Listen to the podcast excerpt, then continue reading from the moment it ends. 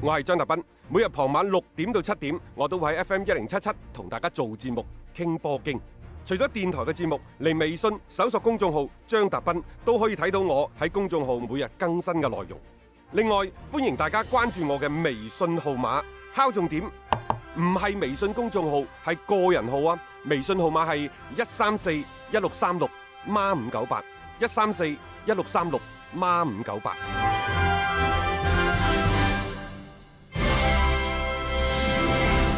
接住落嚟呢，同大家睇睇曼城嘅情況，因為喺兩個禮拜之前，國際體育法庭啊 （CAS） 咁啊公佈咗有關曼城上訴歐足聯聽證會嘅裁決決定，曼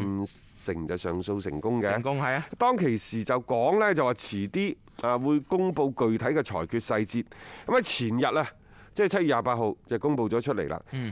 公布咗一份長達九十三頁嘅判決 書，即係喺呢個過程當中呢，大家就可以了解到到底到底嗯啊，即係曼城係點樣走甩雞嘅。實際上係好簡單嘅啫，點樣走甩雞呢？歐足聯提交嘅證據嗯，唔合其法實係唔合法嘅。係啊，因為佢係用黑客盜取咗人哋一啲嘅郵件，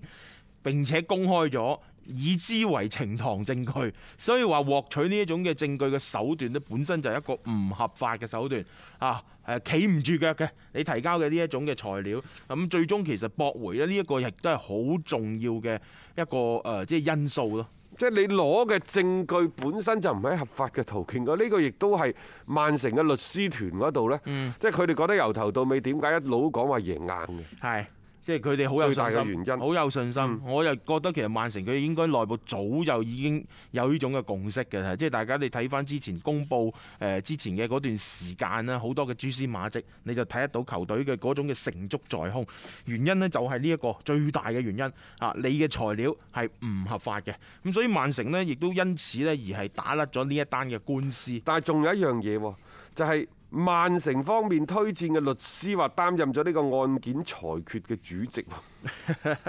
啊，案件裁決嘅主席係啊，因為喺呢個國際體育法庭負責法官嘅團隊嘅核心團隊有三個人。啊，啊，一位呢就係葡萄牙律師叫做桑托斯，即係山道士。係第二位呢，就法國嘅律師、啊，誒誒法國嘅嗯法法法官法官啊，係咁呢就係呢一個麥克道加爾，第三位呢，瑞士人哈斯，嗯。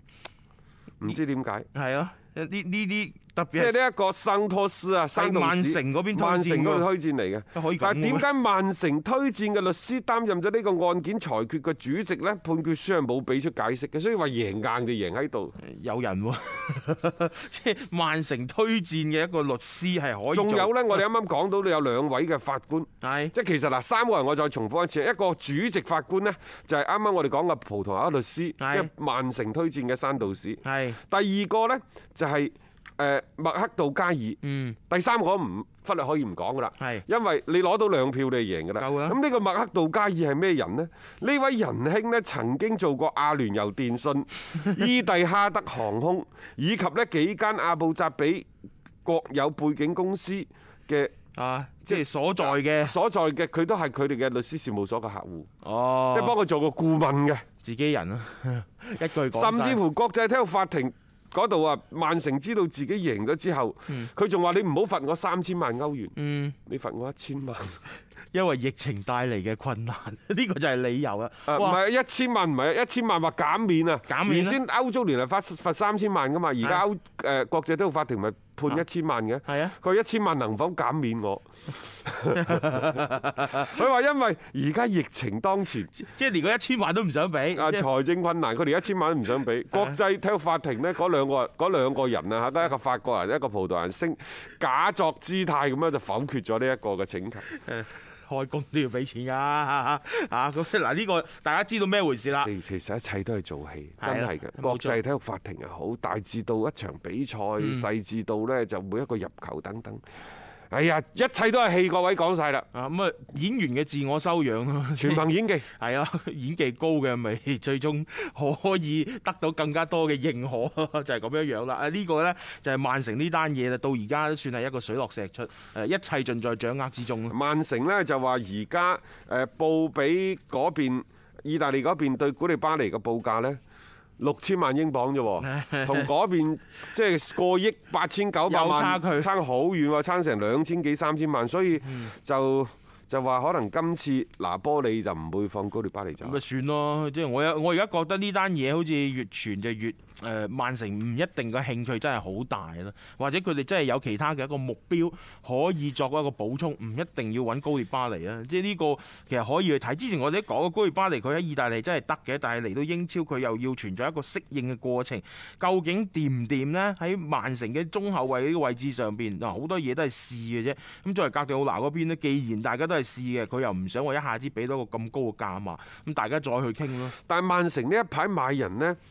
嗰啲出手有啲撲朔迷離，嗯，你搏唔到佢啊！你唔知佢揀邊個，因為竟然呢，佢係同而家華倫西亞前鋒嗯托雷斯呢就連埋一齊。呢位托雷斯咩人啊？第一佢好後生，嗯二十歲；第二佢身價唔高，就算轉會費加埋嗰啲咩潛在嘅費用都係三千七百萬。嗯即係我唔明曼城點解會揾呢僆仔嗱。嗯曼城如果你要即係晉級到豪門呢，你只能夠做嘅行嘅就係皇家馬德里嗰條路冇錯啊，銀河戰艦式嘅嗰就個係廿六哦搭建七歲最當打嗰啲買晒嚟，啊然之後呢，就買兩個到三個加個自己嗰啲，即係三個斯丹加個柏雲，就唔好一個斯丹加個柏雲，因為嗰陣時一個斯丹加個柏雲呢，斯丹俾柏雲拍到暈嘅。係啊，即係其實老實講，誒而家車路士做嘅嗰種行為應該曼城啊做啊亦嘅，就話三加一嗯或者二加一，即係兩個巨星加一個本土係自己嗯培養自嘅己。本隊培養嘅球員咁樣好啲。係咯，咁你而家再買一啲咁樣樣嘅後生仔翻嚟，唔知咩用意咧 一？係呢，你就再買啲呢廿二三歲、廿一二歲嗰啲翻到嚟嗯咧，租借出去咯。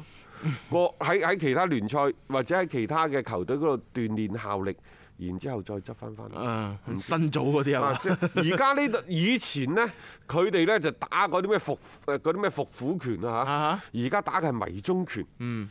因為以前係一招一招呢都見到嘅。係啊，而家呢，睇你永遠估唔到曼城下一步喺度諗乜嘢，佢真真係打緊迷蹤拳，我好奇怪。即係諗法究竟係乜嘢啊？我哋再睇落去啦，呢個下章其實先係啱啱開始嘅啫。我相信嚟緊呢，球隊嘅動作唔止係一個靚仔咁簡單嘅嚇。咁我哋可以密切關注翻。好啦，咁啊今日節目時間亦都先到呢度啦。咁再提醒大家稍後啦，喺八點鐘嘅時間段，廣州打比啦，斌哥同阿 Ming 哥啦，喺 PP 體育嘅官方平台會同大家啦帶嚟廣東話嘅直播㗎。大家記得上去啦，去捧場啦！